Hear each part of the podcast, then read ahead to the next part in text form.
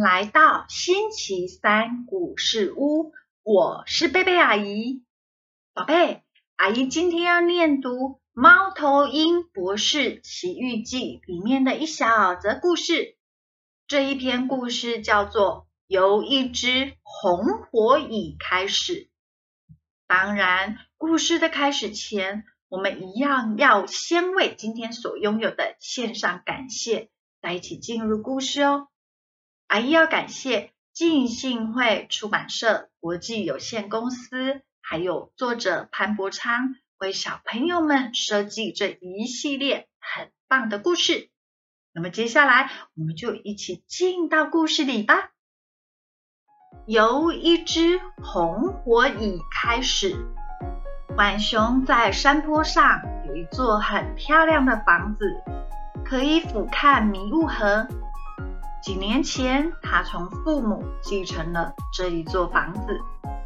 有一天，他正费尽心机筹划着该如何来扩建房子啊，门外却来了一只细小的红火蚁。早安，浣熊先生，我刚路过此地，看到你这豪华的房子。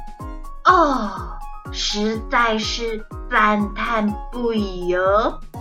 红火蚁这么说着，当然，浣熊啊也存着怀疑的心问道：“早安啊，你想要从我这里得到什么？”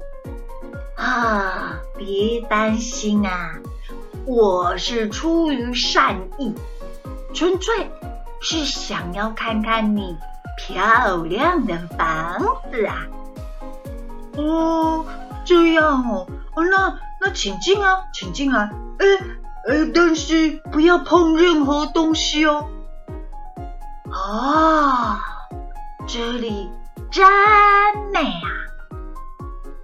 说实话，我在森林里面迷了路，可以在这里。借宿一个晚上吗？而只是，呃，只是一个晚上而已哟。嗯，哦，我要向你证明，我是很大方的，而且很慷慨。好好好，没问题，你可以在这里住一个晚上。哇，浣熊很慷慨的就回应了，因此红火蚁呀。这晚就在浣熊的家过夜。第二天早上，浣熊他才惊觉门外来了另外一只红火蚁。早安啊，我的朋友在这里吗？我可以进来吗？嘿，这一只新来的红火蚁一大早就说要来这里找朋友。我们看看浣熊怎么回答。浣熊说：“哦，啊，你的朋友还在睡觉哦，昨晚看起来像是发烧了。既然是如此，于是第二只红火蚁理所当然的就留在浣熊家过夜喽。理由是他要照顾他的红火蚁朋友嘛。到了晚上。”又有动物在敲门，浣熊走到门前看一看是谁啊？呃，一看就觉得很困惑，因为门外站了几百只的红火蚁。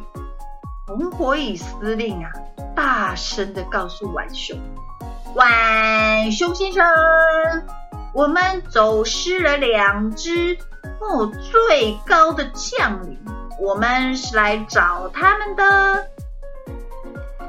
浣熊说：“哦，这样哦，你们的将领都很安全啦，他们就在这里哦。”于是，整支红火蚁军队都闯进了浣熊的家。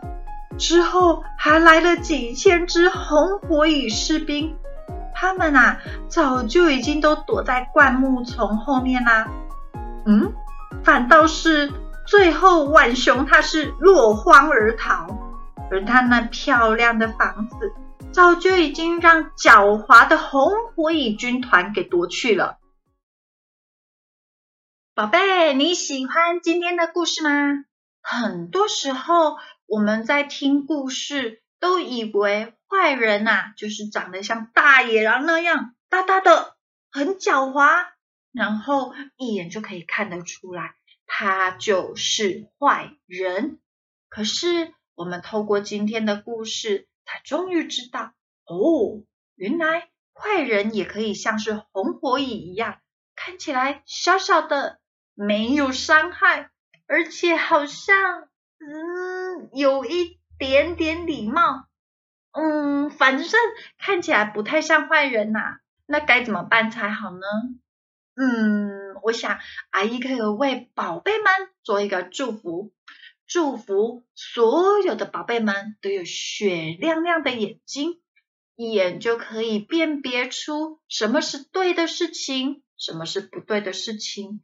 也一眼就可以辨别出什么人是坏人，什么人是好人，然后坏事情都要远离宝贝们，不敢靠近宝贝们哦。